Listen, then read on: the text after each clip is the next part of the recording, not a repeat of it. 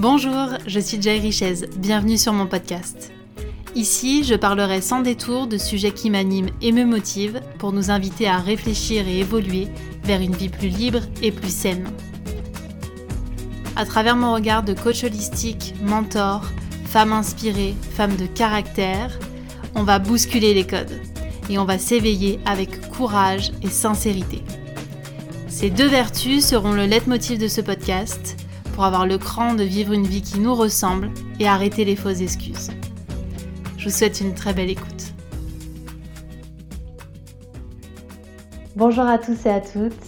J'ai le plaisir aujourd'hui de partager avec vous l'interview que j'ai réalisée d'Anthony Fardet.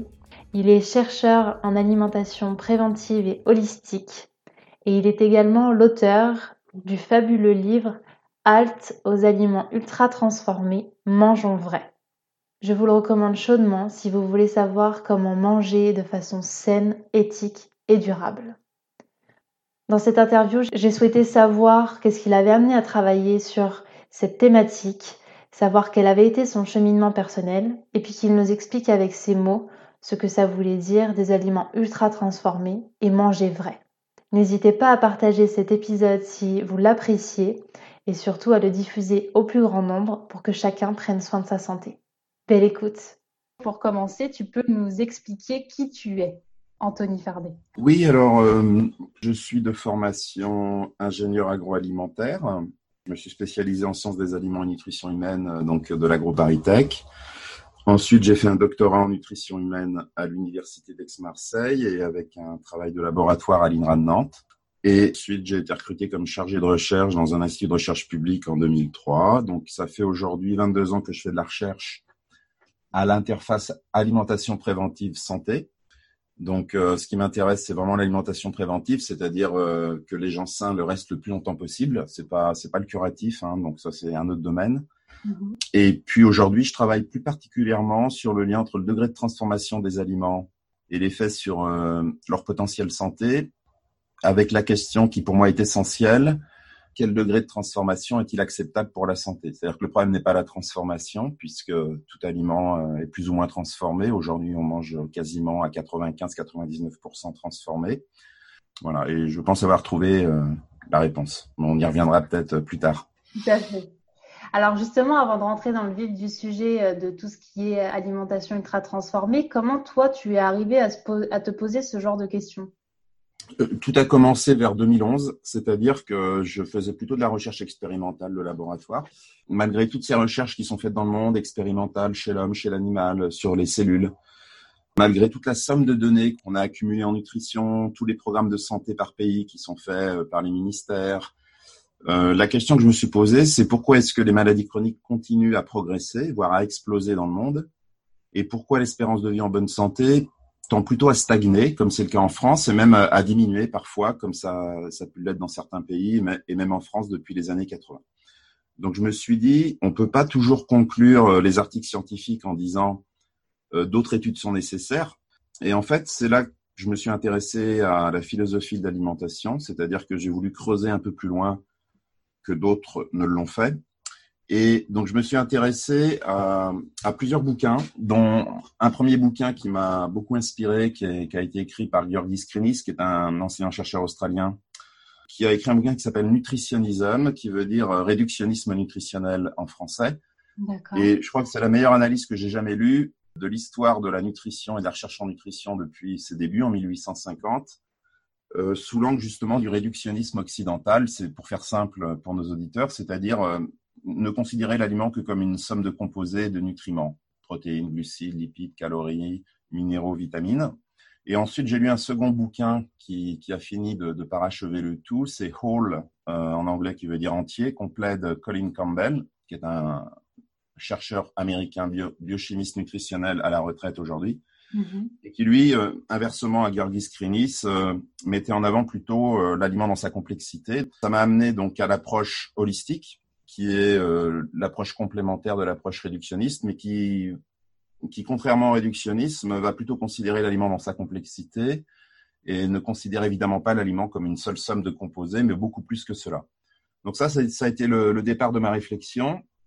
Et dans cette réflexion-là, euh, je suis tombé en 2013-2014 sur les travaux du professeur Montero, qui est le premier à avoir défini le concept d'aliments ultra transformés en 2009 voilà, c'est là que c'est vraiment tout à fait utile, c'est-à-dire que j'ai vraiment fait le lien entre cette pensée réductionniste euh, poussée à son extrême, qui a poussé à déconstruire les aliments et à les fractionner, menant aux aliments ultra transformés, euh, pour essayer de prévenir et de lutter contre les maladies chroniques, et donc que ça ne pourrait pas marcher parce que, si vous voulez, si on utilise le même logiciel qui a généré les maladies chroniques pour les résoudre, ça ne peut faire qu'empirer la situation. Et donc c'est bien ce qu'on observe c'est-à-dire qu'on développe euh, dans le monde entier des scores, par exemple nutritionnels, euh, basés sur la seule composition. Et dans les pays où ils sont utilisés, on ne voit pas du tout l'obésité, le diabète reculer, euh, ni l'espérance de vie en bonne santé augmenter. Donc, bah, je me suis dit, si une pensée réductrice extrême génère des maladies chroniques, eh bien, pour lutter efficacement contre les maladies chroniques, il faut revenir à une approche plus holistique, en complément, mais il faut qu'elle reprenne de la place de manière beaucoup plus prégnante et donc maintenant considérer l'aliment de manière beaucoup plus qualitative et dans sa globalité, sa complexité, c'est-à-dire qu'un aliment est, est, beaucoup plus que la somme de lipides, glucides, protéines, minéraux. C'est aussi une matrice alimentaire. Pour faire simple, c'est ce qu'on voit à l'œil nu, c'est-à-dire une pomme, par exemple, a une matrice ronde, verte, euh, plus ou moins poreuse, euh, solide, etc. En fait, deux aliments qui ont une même composition, mais qui n'ont pas la même matrice, n'auront pas le même effet sur la santé. Euh, donc cet effet matrice est fondamental parce qu'il va jouer sur la mastication, donc la satiété, donc euh, la régulation de la prise de poids, la vitesse de libération des, de nutriments et leur métabolisme, sucre lent, sucre rapide, protéines lentes, protéines rapides, euh, lipides lents, lipides rapides. On peut on peut appliquer le principe à tous les nutriments. la vitesse de transit, la synergie d'action des composés, et donc on voit bien ici que les nutriments et les calories ne sont absolument pas interchangeables d'un aliment à l'autre en vertu de cet effet matrice voilà, la boucle est bouclée parce qu'en fait, euh, on mange pas des nutriments, contrairement à ce qu'on veut nous faire croire, mais on, mange bien des matrices alimentaires. Et euh, le, si vous voulez, la transformation des aliments, c'est vrai, elle peut modifier la composition, mais elle agit aussi sur la matrice. Par exemple, une amande entière ou finement broyée euh, n'auront pas le même effet métabolique. c'est facile à comprendre. Il suffit de prendre, par exemple, une maison vous prenez une maison et vous la déconstruisez, c'est-à-dire vous la, vous la broyez en quelque sorte. Donc vous avez un amas de gravats. A priori, l'amas de gravats a la même composition que la maison initiale, mais vous voyez bien qu'elle n'a pas la même structure, qu'elle n'a pas la même matrice, et donc euh, vous ne pourrez plus l'habiter. On a, on a beaucoup trop longtemps négligé cette matrice, dont le mot-clé est le lien. Pour moi, l'hypothèse, mon hypothèse de recherche, c'est que le lien qui unit les nutriments dans l'aliment, tout ce qui est synergie, interaction, joue un rôle beaucoup plus fondamental sur la santé humaine que les nutriments en eux-mêmes. Puisqu'on peut voir qu'en déconstruisant ces liens et en recombinant les ingrédients comme dans les aliments ultra transformés, c'est délétère pour la santé. Donc ce lien est essentiel. Et euh, pendant trop longtemps, les chercheurs, euh, pas que les chercheurs, euh, peut-être aussi des, médecins, ont voulu essayer de relier les maladies chroniques à un seul nutriment ou à quelques nutriments, alors qu'en fait, il faut les relier plutôt au lien qui unit les nutriments, donc à la matrice et donc au degré de transformation. Alors justement, pour rebondir sur le côté réductionniste, pour euh, schématiser, euh, il y a vraiment ce côté où on nous dit il faut manger des protéines, des lipides, des glucides. Ça, ça serait vraiment je euh, réduis les aliments à une somme de nutriments. Voilà. Et le côté holistique où on considère l'aliment dans son entièreté avec sa structure, sa matrice donc sa qualité, l'endroit où il a poussé, euh, la saisonnalité, etc. Vraiment tout un ensemble de choses. Oui, c'est exactement ça l'approche holistique, c'est vraiment sortir euh, du, tout composition quoi. Pour, enfin surtout pour le grand public, je dis il, faut évidemment continuer à avoir cette approche réductionniste pour euh, dans certaines recherches, en médecine curative pourquoi pas, ou pour des spécialistes évidemment, mais même pour des diététiciens parce qu'on a besoin de connaître les nutriments isolés. Mais, mais si vous voulez pour pour aider la société, le grand public, tant qu'on communiquera par les parties isolées de l'aliment, c'est-à-dire de façon réductionniste, on ne fera qu'ajouter confusion et injonctions contradictoires. C'est ce qu'on observe, on n'a que des injonctions contradictoires. Un jour, tel nutriment est montré du doigt, un autre jour, il est mis en exergue, et on a l'impression que c'est un processus sans fin qui, peut mener à une forme d'orthorexie que, que j'ai appelé la maladie de, ce réductionnisme extrême. Effectivement, euh, il faut avoir plutôt une approche qualitative et holistique qui est la bonne interface avec la société. Parce que le, consommateur, il pense d'abord global et qualitatif avant de penser euh, réductionniste. Et alors justement, euh, toi, dans tes études, tu as dû être confronté à cette approche réductionniste où on t'a demandé de fonctionner avec les nutriments. Oui, j'ai été élevé, euh, que ce soit en prépa, en école d'ingénieur ou en tant que chercheur à mes débuts. Et même dans ta vie perso, je suppose, tu as été confronté à, cette vague d'aliments ultra transformés et du coup de réductionnisme à l'extrême. Oui, parce que c'est la culture occidentale en fait. Hein, donc c'est alors un qui a beaucoup euh, systématisé la pensée réductionniste. Il n'est pas le seul, hein, mais c'est surtout lui qui l'a beaucoup systématisé. Euh, c'est René Descartes. On parle de cartésianisme, mm-hmm. qui disait que pour comprendre la réalité, il faut la déconstruire en ses parties constitutives et étudier les, les parties constitutives. Alors, c'est une méthode scientifique qui aujourd'hui est validée, qui a apporté beaucoup de choses. Hein. Donc la découverte des vitamines, rappelons-le, a permis quand même de sauver beaucoup de vies. Donc cette approche est nécessaire. L'erreur est plutôt quand on veut revenir en arrière et qu'on veut euh, réexpliquer l'ensemble, on a tendance à faire euh, l'ensemble est égal à la somme des parties. Mmh. Parce qu'on a oublié les liens qui ont été cassés lors de la déconstruction de la réalité. Et donc, cette pensée-là, en fait, réductionniste, est très occidentale et elle imprègne euh, toute la société dans d'autres domaines, euh, la médecine conventionnelle, l'agriculture conventionnelle, l'élevage intensif, l'économie, l'éducation, la psychologie, etc.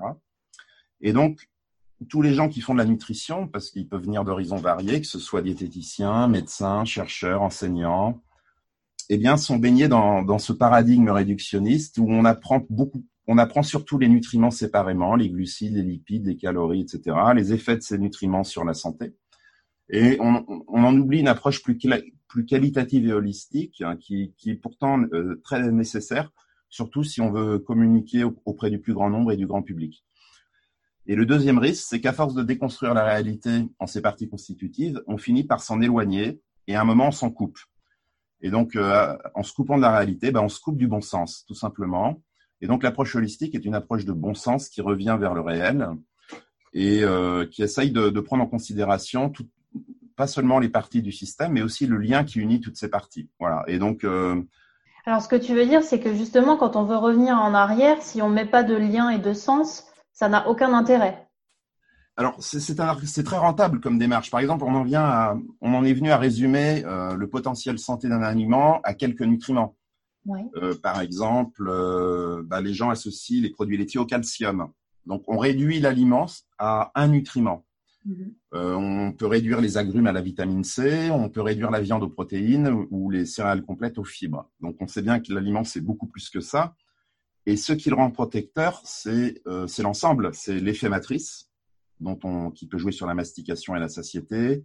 C'est la synergie d'action des composés et euh, c'est pas parce qu'un nutriment, euh, on a montré de manière isolée qu'il avait un effet euh, santé que, en le remettant en grande quantité dans un aliment, ça va marcher. Parce qu'en fait, il exerce son potentiel santé en synergie avec les autres composés de l'aliment. Mhm. Et en outre, euh, non seulement l'aliment est une structure complexe, mais il y a aussi les autres aliments qu'on consomme avec. Donc, on peut toujours être plus global et plus holistique. Euh, on peut raisonner au niveau du régime ou, comme tu le mentionnais tout à l'heure, D'où vient l'aliment? Est-ce qu'il est bio, local, de saison? Quel est son degré de transformation? Dans quel système alimentaire il s'inscrit? Quelle est notre euh, activité physique? Quelle est notre façon de vivre? Donc, l'holisme n'a pas de limite, de même que euh, le réductionnisme n'a pas de limite. C'est-à-dire que le réductionnisme, on va de plus en plus dans l'infiniment petit, on pourrait dire, et l'holisme, on va de plus en plus dans l'infiniment grand. Bien sûr. Euh, mais voilà, mais de même que pour le réductionnisme, n'être que holistique n'est pas bon non plus, parce qu'il y a un moment, pour bien comprendre aussi comment les choses fonctionnent, on, doit être amené aussi à déconstruire euh, les systèmes et à étudier aussi de temps en temps les, parties isolées. Mais il faut le faire dans un cadre global et holistique, c'est-à-dire euh, il ne faut pas le faire de manière déconnectée de la réalité comme on tend à le faire aujourd'hui, où on finit par tourner en rond et amener des, recherches qui n'ont plus vraiment de sens pour la société en fait au final. Toi, euh, aujourd'hui, tu dois le voir dans les supermarchés, on retrouve quand même des aliments ultra transformés quasiment dans tous les rayons qui sont le fruit d'une pensée euh, réductionniste pure. Comment on fait la bascule entre ces deux mondes? C'est une bonne question. Euh, effectivement, donc on a calculé sur plus de 24 000 aliments étiquetés emballés que 71% des aliments étaient ultra transformés dans les, dans les étiquetés emballés représentatifs de l'assortiment en grande et moyenne surface et qu'au-delà de 5 ingrédients, on avait plus de 75% de chances euh, d'avoir un aliment ultra transformé. Donc c'est la startup SIGA euh, dont je suis président du comité scientifique, qui a fait ces calculs, donc sur un échantillon très représentatif euh, des produits étiquetés emballés en France. Euh, alors, comment faire la bascule? Ben, En fait, l'idéal, ce serait de passer d'aliments ultra transformés à non ultra transformés, c'est-à-dire de remplacer les marqueurs d'ultra transformation dans les aliments par des ingrédients beaucoup plus simples, beaucoup plus vrais. Par exemple, là où on a des maltodextrines, des sucres invertis, des sirops de glucose fructose, on peut très bien remettre des sucres euh, complets ou, des, ou du miel ou des sucres moins transformés. Euh, là où on a des huiles hydrogénées, on peut remettre des huiles moins raffinées qui ne sont pas hydrogénées. là où on a des protéines hydrolysées ou des isolats de protéines, de soja ou de pois, bah, on met du, du pois et du soja entier. Donc c'est peut-être l'occasion d'expliquer ce que c'est que les marqueurs d'ultra transformation, c'est-à-dire que les aliments ultra transformés, en fait, sont, sont le, symbole de, on l'a dit, de la pensée réductionniste, mais aussi de cette dernière transition nutritionnelle, c'est-à-dire le passage des vrais aux faux aliments, des, des real aux fake foods ou aliments artificialisés. Donc, l'aliment ultra transformé symbolise euh, cette arrivée massive dans les années 80 de, de ces faux aliments. Alors, la, question, c'est qu'est-ce qui a été artificialisé? Eh bien, c'est justement la matrice avant tout qui a été artificialisée par des ingrédients et des additifs que l'on qualifie de cosmétiques, parce qu'ils sont là pour euh, modifier les propriétés sensorielles de l'aliment, qui sont nombre de quatre, arôme, goût, couleur et texture. Et donc en exacerbant, en masquant, en modifiant, en imitant ces propriétés par des exhausteurs de goût, des arômes, des texturants et des colorants, eh bien, on crée des faux aliments qui, qui peuvent presque devenir addictifs, entre guillemets, parce qu'on a envie d'y revenir parce qu'on a exacerbé la couleur, on a exacerbé le goût, on a créé des textures euh, pas trop exigeantes, par exemple pour les enfants, des textures friables, molles, qui demandent peu de mastication. Et donc, euh, bah, c'est triplement rentable parce que d'abord, euh, bah, le risque, comme souvent on met plus de sucre, de sel et de gras, bah, on a tendance, et qu'on a des textures qui sont moins rassasiantes, on a tendance à en consommer plus que de raison. Et donc, le plaisir peut l'emporter sur la satiété. Ensuite, on, va le racheter. Et puis, si les enfants sont ciblés très tôt, on peut en faire des, clients à vie, avec un risque qui est quand même assez grave, je trouve, c'est d'éloigner les, enfants et les plus jeunes des vrais aliments qui ont des goûts plus subtils et plus exigeants, c'est vrai, mais qui sont des aliments beaucoup plus sains pour la santé. Donc voilà ce que c'est que l'ultra-transformation. Je pense que si on a bien compris qu'on est euh, dans une artificialisation du goût, de la couleur, des arômes et de la texture, on a compris ce que c'était que ces aliments ultra-transformés. Et ce n'est pas forcément des plats préparés ou ce genre de choses, parce que souvent, les aliments ultra transformés, on les assimile qu'à des choses qu'on pourrait réchauffer au micro-ondes. Mais ça pourrait être euh, des chips, euh, des gâteaux, euh, peu importe en fait. On retrouve ces additifs-là et, ces additifs de maquillage un peu dans tous les produits quasiment. Alors en fait, les aliments ultra transformés, c'est là la force du concept, c'est que c'est pas seulement la malbouffe en fait, parce que la malbouffe, on en parle depuis longtemps, hein, c'est depuis euh, le bouquin de Joël de René dans les années 70 sur la malbouffe. La malbouffe, en fait, tout le monde était plus ou moins d'accord pour dire ce que c'était. Il n'y avait pas véritablement de tromperie. Hein. On savait que c'était tout ce qui était gras, euh, sucré, salé en excès, euh, les fast-foods. Les... On ne peut pas dire qu'il y avait tromperie. Tout le monde s'accordait plus ou moins à dire ce que c'était. Par contre, le concept d'aliments ultra transformés, certes, englobe la malbouffe, mais, va beaucoup plus loin. Et c'est en ce sens qu'il est très intéressant parce qu'il va démasquer euh, les tromperies. C'est-à-dire que les aliments ultra transformés, beaucoup d'entre eux avancent, à, visage masqué. Euh, ils peuvent présenter des annotations sur les emballages ou dans les publicités qui peuvent laisser sous-entendre que ça va être bon pour la santé. Par exemple, enrichi en fibres, en minéraux, en vitamines, allégé, en sucre, en gras, en sel, vegan, bio, euh, sans gluten, etc., etc. C'est-à-dire qu'on va vanter une partie de l'ensemble pour vendre l'ensemble, mais l'ensemble en lui-même n'est pas bon. Et donc, ça, ça n'est pas forcément catégorisé comme la malbouffe. Donc, on va retrouver plein de plats industriels avec des sucres euh, ultra transformés cachés. On peut avoir euh, la plupart des céréales du petit déjeuner. Par exemple, euh, on vous dit, cette céréale du petit déjeuner, il y a blé complet. Donc, il y a un bandeau vert. Donc, la maman, elle, qui n'est pas avertie, va se dire, si je l'achète, je fais du bien à mon enfant. Mais elle se rend pas compte qu'elle achète une bombe de sucre en fait. Donc en plus comme c'est cuit extrudé, les céréales dedans c'est pratiquement du sucre. Donc puisque ça va être digéré très vite, puisque la cuisson extrusion euh, éclate complètement euh, les grains de blé. Mm-hmm. Donc on essaye de vendre à travers l'argument fibres ou minéraux une bombe de sucre en fait. Donc on voit bien là l'approche réductionniste qui vante une partie de l'ensemble pour vendre l'ensemble. Et donc, le concept d'ultra transformé permet de démasquer tout cela. Et c'est en ce sens qu'il est vraiment très important pour la société et qu'il faut que les gens vraiment comprennent bien la définition de l'aliment. Après, on peut aussi regarder les emballages qui sont souvent très colorés. Alors, il y a souvent beaucoup de promotions parce que c'est bah, des aliments qui sont en général très peu chers à produire euh, puisqu'ils sont faits à partir de beaucoup d'ingrédients, de cosmétiques qui sont bon marché et qui remplacent les vrais aliments qui sont les aliments nobles, qui sont souvent les plus chers justement.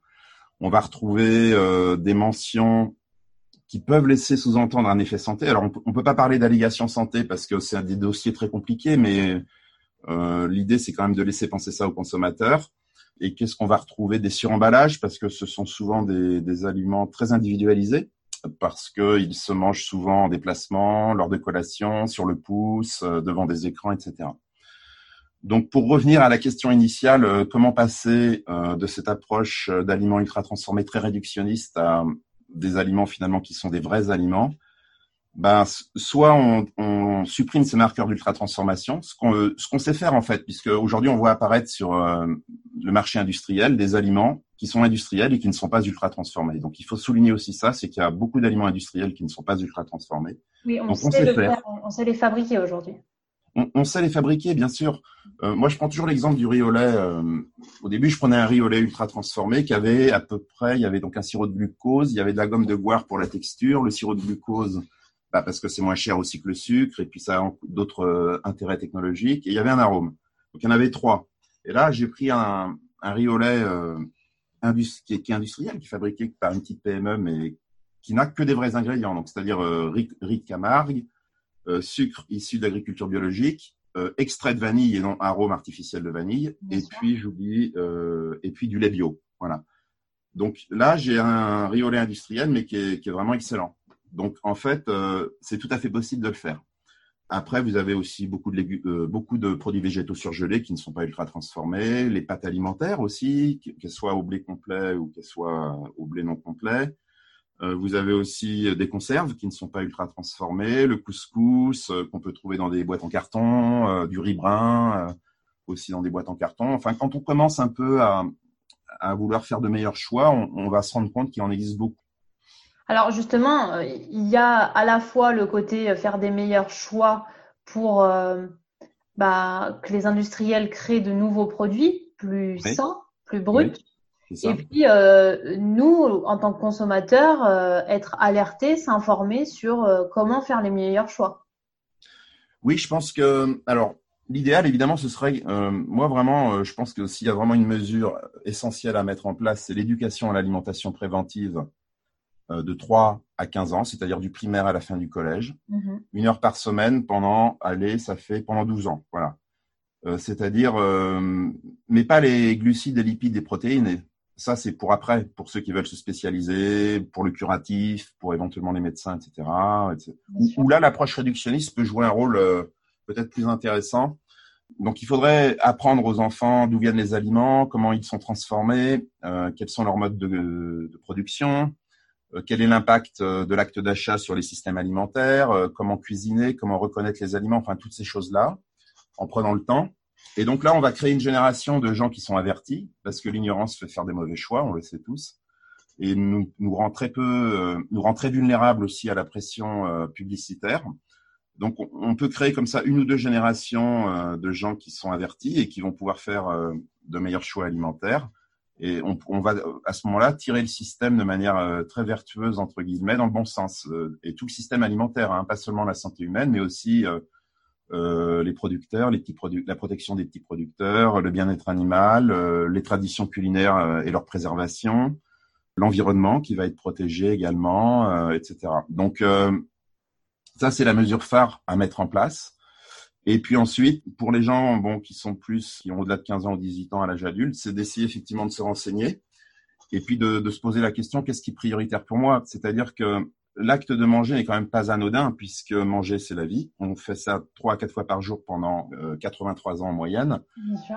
Euh, donc, donc manger c'est un acte qui a énormément de valeur parce que on impacte non seulement notre santé mais les systèmes alimentaires, la vie des, la vie des agriculteurs, euh, la vie de petits paysans à l'autre bout du monde. Donc c'est un ça a une valeur tellement importante que c'est totalement aberrant de voir qu'aujourd'hui, ce n'est que 13 à qu'environ 12-14% du budget alimentaire, alors qu'on était plutôt à 35% après-guerre. Donc, on a une valeur de l'alimentation qui est fausse.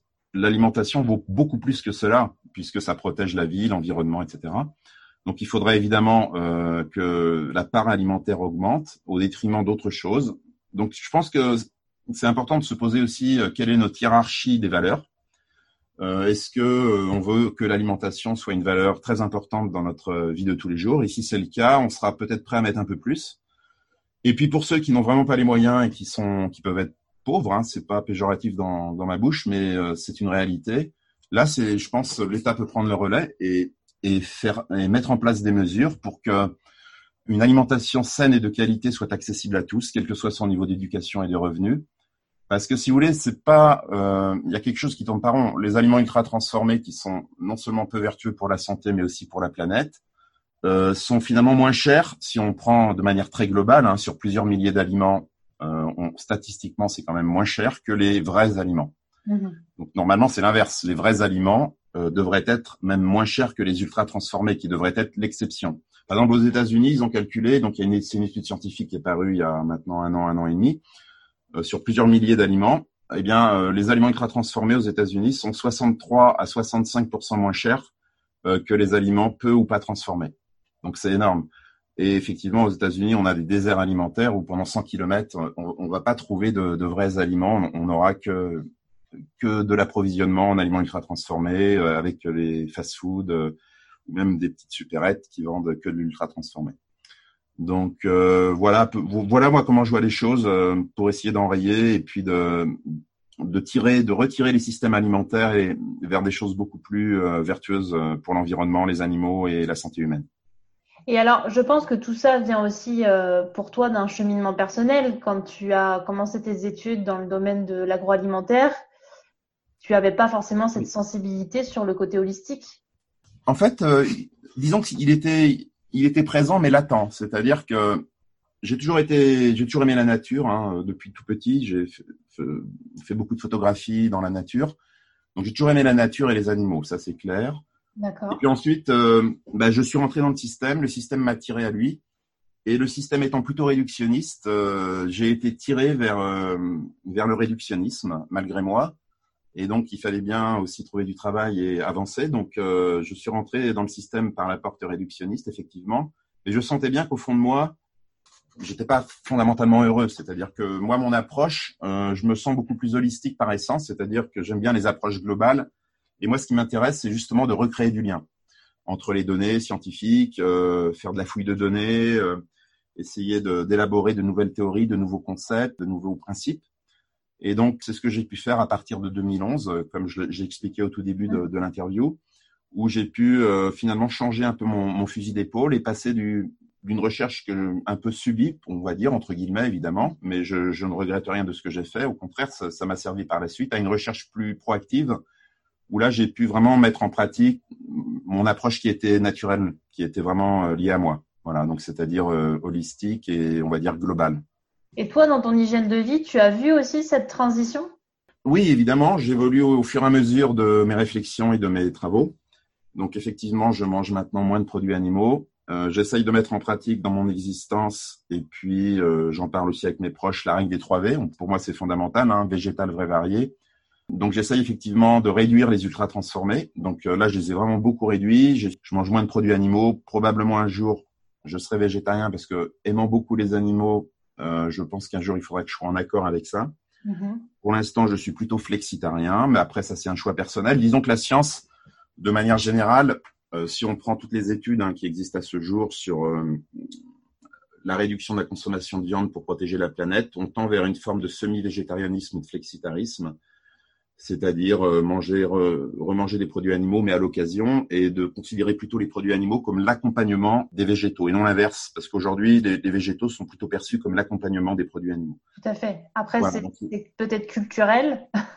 oui, c'est culturel. Bah, en France, on est quand même euh, dans le top 5 top ou top 10, on va dire, des plus gros consommateurs de calories animales au monde, puisqu'on est à 35-40% de calories animales par jour, ce qui est énorme c'est vraiment énorme. Hein, par, pour, pour, donner une idée à nos auditeurs, euh, dans les pays, certains pays d'Afrique noire subsaharienne, on est à 4%, en Inde, on est à 6%, en moyenne évidemment. Donc, il y a des pays qui en consomment beaucoup trop, des pays qui en consomment peut-être pas assez. Et puis, euh, les pays émergents, ce qui est un petit inquiétant, entre guillemets, c'est qu'ils ont tendance à, plus ils s'enrichissent, plus ils consomment de calories animales, parce que c'est un signe extérieur de la richesse.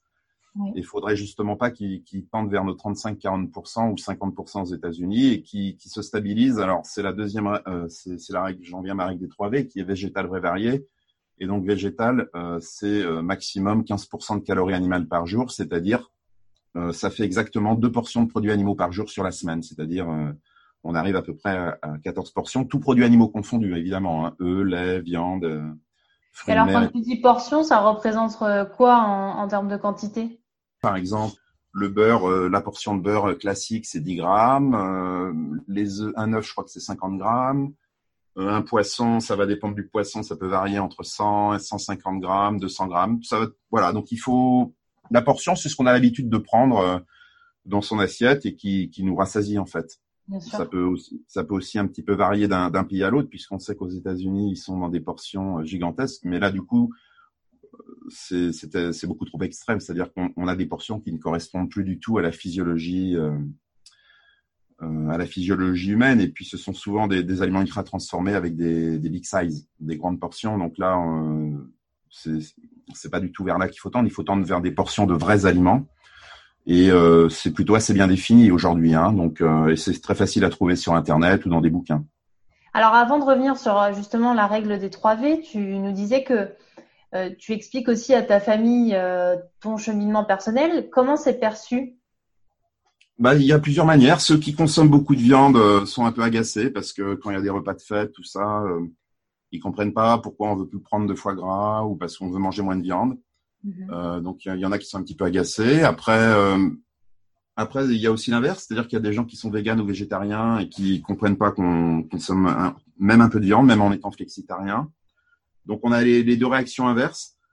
Voilà, je pense que moi je, crois beaucoup à la voie du milieu, c'est-à-dire euh, entre guillemets évidemment, euh, qui, est ce semi-végétarianisme flexitarisme, qui est de dire finalement euh, si on consomme des produits animaux d'abord de qualité et dont on est sûr de la provenance, c'est-à-dire d'animaux qui ont été élevés dans des conditions optimum de, de, leur respect, et finalement de, on pourrait dire, j'ai toujours en, tête la phrase d'un chercheur allemand qui était aussi philosophe, philosophe et chercheur en nutrition, qui disait euh, après tout, nous prenons la vie euh, des animaux euh, pour prolonger la nôtre, donc la moindre des choses, c'est de les respecter jusqu'à leur mort. Donc j'aime beaucoup cette phrase parce que c'est un peu l'esprit dans lequel certaines populations ancestrales consommaient des animaux. Par exemple, les Indiens, ils ne tuaient que quelques bisons et ils exploitaient tout dans l'animal et ils remerciaient l'animal.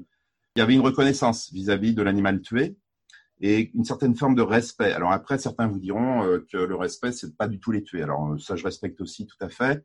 Voilà, donc euh, moi, c'est vraiment, c'est plutôt vers cette vision, je pense qu'il faut aller, le respect de l'animal, et puis aller vers des produits animaux de, bien meilleure qualité. Et et puis pour le même prix, on en consomme moins et de meilleure qualité. Voilà. Donc je pense que c'est ça qui est vraiment intéressant pour le, pour le futur. Je rebondis sur la règle des 3 V qui s'adapte totalement dans le cas des protéines animales.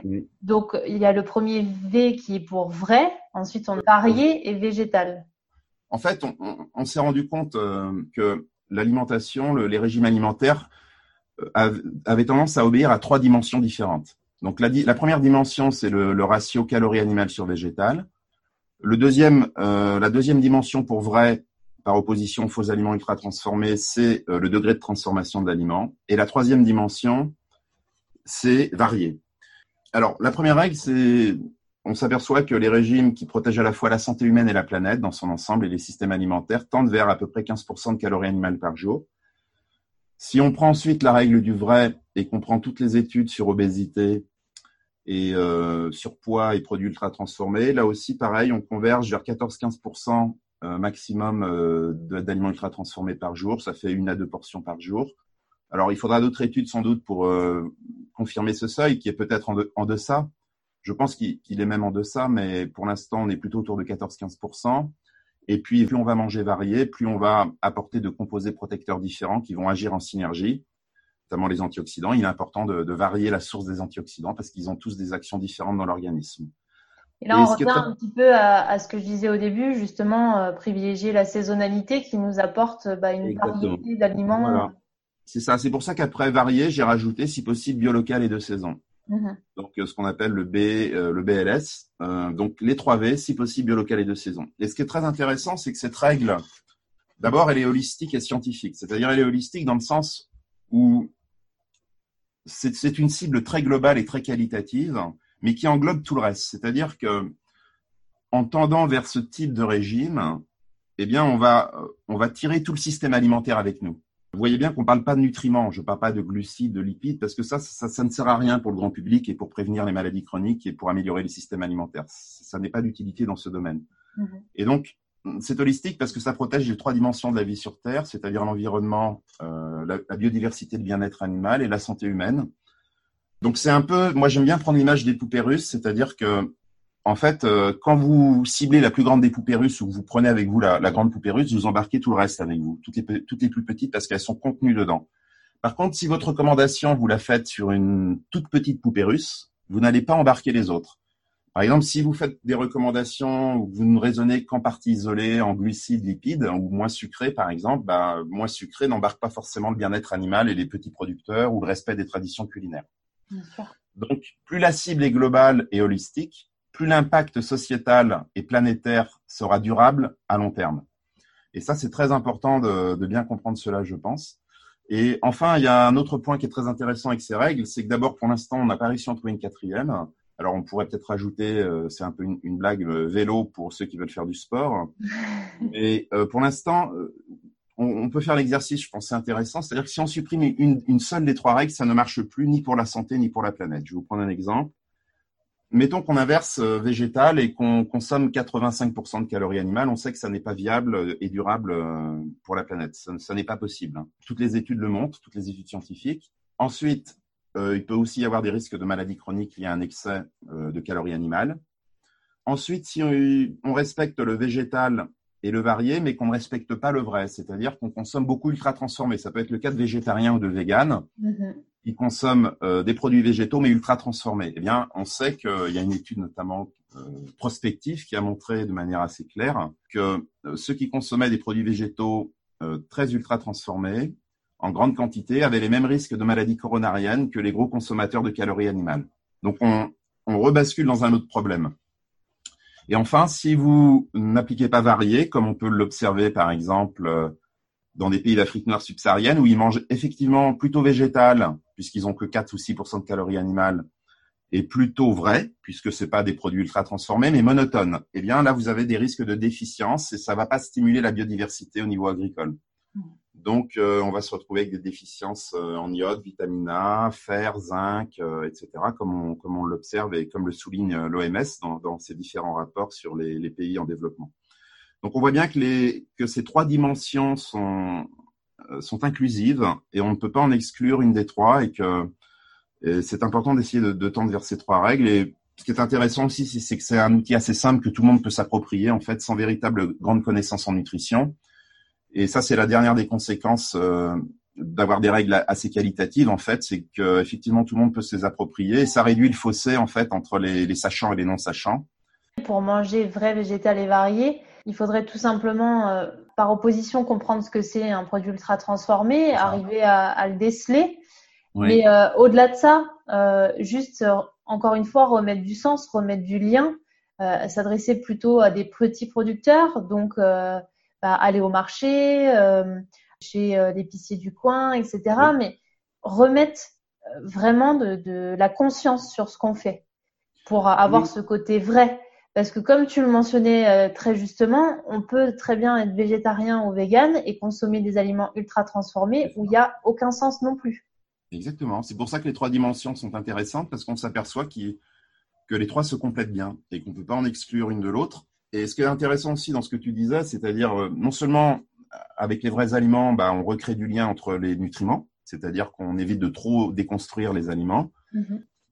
et aussi en revenant vers des un peu plus de circuits courts, vers de l'agriculture un peu plus biologique, plus locale, euh, le fait de, de, remanger en groupe, eh bien, on crée cette fois-ci du lien social Donc, on est toujours dans, le mot-clé lien. On peut recréer du lien social et puis on peut recréer du lien dans les systèmes alimentaires entre les, différentes entités d'un système, c'est-à-dire entre les animaux et les, végétaux, entre les différents végétaux entre eux si on fait de la polyculture, etc. Donc, on voit bien que le mot-clé est, est, le lien. Et euh, par rapport à la question au départ que je posais, c'est-à-dire quel degré de transformation est-il acceptable pour la santé, l'hypothèse que je défends, c'est que le degré de transformation finalement qui n'est plus acceptable pour la santé, c'est cette déconstruction excessive des matrices alimentaires. C'est-à-dire que pourquoi? Bah Parce qu'on s'aperçoit que les gens qui, consomment le plus euh, ces aliments déconstruits, fractionnés, recombinés, raffinés, sont les plus à risque de maladies chroniques. Donc je pense que le lien, il est là. Euh, après, on peut toujours s'interroger sur l'influence des traitements thermiques, mécaniques, ou, etc. Mais là, on a suffisamment d'éléments pour dire que de, déconstruire les matrices alimentaires, les artificialiser ensuite, c'est la transformation qu'il ne, ne faudrait pas faire, ou du moins qu'il faudrait limiter euh, euh, au quotidien. Et comme tu le dis très justement dans ton livre, euh, aujourd'hui, on est capable de vivre longtemps, mais pas longtemps et en bonne santé. Oui, c'est vrai, on n'en a pas parlé. beaucoup on peut donner les chiffres. Hein. Euh, donc les chiffres de 2019-2018, je crois, n'existent pas encore parce que les calculs euh, demandent du temps. Mais l'espérance de vie en bonne santé pour le français moyen, euh, moyen dans le sens moyenne homme-femme, était de 63,5 ans. Et l'espérance de vie théorique, c'est-à-dire quand vous naissez, vous pouvez vivre tant de temps, c'est aux alentours de 83 ans. Donc on voyait qu'en 2015, le français moyen, adulte et femme et homme confondus, vivait 20 ans en mauvaise santé, c'est-à-dire atteint d'une maladie chronique, c'est-à-dire qui demande une prise en charge sur le long terme. Et donc, euh, on, peut, on peut simplifier encore plus en disant que, en gros, bah, on, est en bonne santé jusqu'à la retraite et de la retraite euh, à notre mort, euh, notre mort théorique, hein, c'est-à-dire mmh. l'espérance de vie théorique, on est atteint d'une maladie chronique. Donc, c'est un coût énorme, sachant que en tendant notamment, en essayant de tendre vers les 3V, en, en redonnant euh, une, place de valeur à notre alimentation, on pourrait gagner de nombreuses années d'espérance de vie en bonne santé et dépasser largement les 70 ans en bonne santé. Donc, euh, on voit qu'on a des leviers d'action qui sont assez simples, qu'on peut actionner vraiment euh, tous les jours au quotidien, puisqu'on mange trois à quatre fois par jour. Et donc, c'est vraiment, on va dire que le pouvoir est entre nos mains et le manger, c'est en quelque sorte voter. Donc, euh, si, par exemple, on peut pas dire qu'on est choqué par la souffrance animale si on continue à acheter des calories animales bon marché dans des aliments ultra transformés dont on sait forcément que ça vient d'animaux élevés en, en, intensif dans des conditions déplorables. Quoi. Totalement. Comme tu dis, euh, c'est voter, c'est vraiment euh, la façon dont on va s'honorer. Qu'est-ce qu'on a envie d'ingérer pour, pour être en bonne santé ou pas, quoi?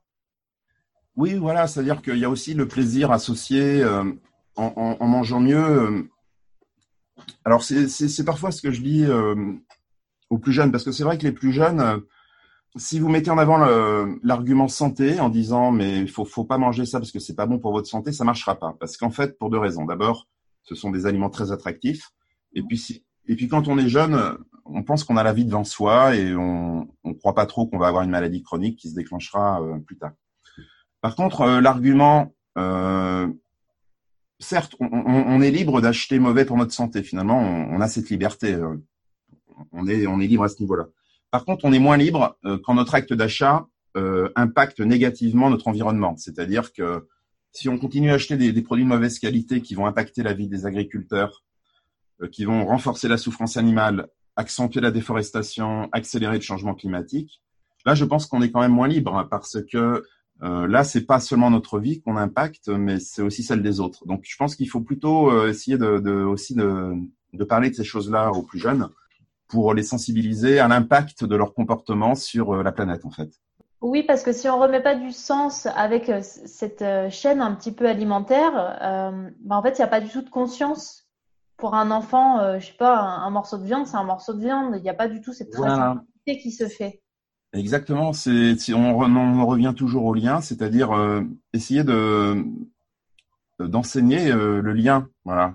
C'est-à-dire quand je fais ça, ça impacte quoi? Quel est le lien avec autre chose? Euh, Que le voilà qu'on est dans un monde complexe, globalisé, et que chaque chaque acte d'achat peut avoir une conséquence à l'autre bout de la planète, quoi. Et je pense que c'est ça. Comme tu le dis très justement dans, dans tes conférences, expliquer bah, comment poussent les choses qu'aujourd'hui, il n'existe pas de champs de Coca-Cola, mais qu'il existe des champs de blé. Oui, voilà. Donc c'est ça. Il n'y a pas de, il n'y a pas d'élevage de lait qui, qui donne du soda. Il n'y a pas de d'élevage de barres chocolatées. Alors ça peut faire sourire, mais l'idée c'est de dire voilà, les aliments ultra transformés étant souvent des, matrices totalement artificialisées, totalement nouvelles, euh, elles proviennent, ce sont des matrices qui ne proviennent plus de la nature et donc euh, il faut éviter de, consommer en excès ou trop régulièrement ce type de matrice en effet. Et donc euh, il faut il faut se reconnecter, je pense, au vrai, donc à, la nature. Alors ça ne veut pas dire revenir à l'âge de 3000, 12 000 ans en arrière aux chasseurs-cueilleurs, hein, c'est pas du tout ça l'idée. L'idée c'est de voilà, c'est de se reconnecter au réel, au bon sens, à la nature et euh, éviter de, de, déconstruire à l'extrême nos aliments. On peut les transformer pour les rendre plus goûteux, comme les fermentations, plus agréables, ce qu'on fait depuis d'ailleurs euh, 2000, 3000, 4000 ans. Hein. On a euh, toutes les transformations qui, qui, existent depuis à peu près 10 000 ans, 12 000 ans, ont été là aussi pour euh, mieux conserver les aliments, pour leur donner des, des nouvelles saveurs, hein, donc le sucrage, le salage, le fumage, la fermentation, etc. Totalement.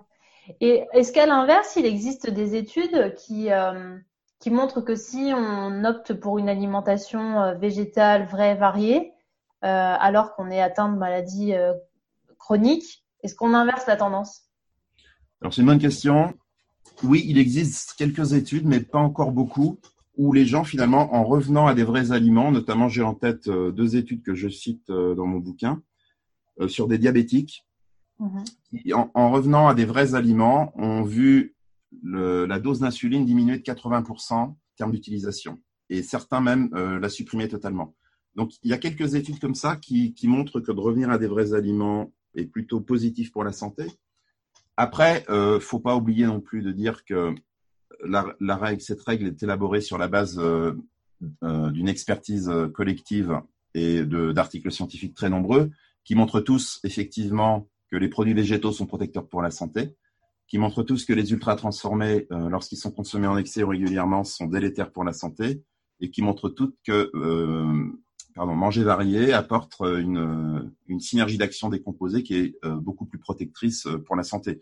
Déjà, le, le corpus d'études qui sous-tend végétal vrai varié est déjà immense en fait. Si vous prenez tous les régimes vous, qui sont vendus dans le commerce, on voit bien que c'est réductionniste, c'est-à-dire qu'on met en avant des super aliments, il y a le régime hyperprotéiné de Ducamp. Et là, on met en avant les protéines. Vous avez euh, des régimes moins gras salés sucrés où on met en évidence donc les allégés, acheter des produits allégés où on met en on met toujours en avant une partie de l'ensemble. Mais en revenant vers euh, plutôt un régime 3V, euh, là, on met pas en avant une partie de l'ensemble, mais on met en avant l'ensemble. Il faut d'abord regarder la grande porte des aliments. Et la grande porte, c'est d'abord euh, comment il est transformé, parce que la transformation, euh, elle impacte euh, d'abord la matrice de l'aliment. Mhm, elle impacte aussi la composition, évidemment. Donc, il faut commencer par rentrer par la transfo, le premier filtre. Donc là, c'est quoi le premier filtre? C'est d'abord faux vrais aliments. Déjà, si déjà ce premier filtre est énorme en termes d'environnement, de, planète, de, santé c'est déjà un premier fil qui est déjà, on pourrait presque s'arrêter là. C'est-à-dire, si déjà toute la population mondiale se remet à, revenir vers les vrais aliments, ça sera un impact extrêmement euh, positif sur l'ensemble de la planète.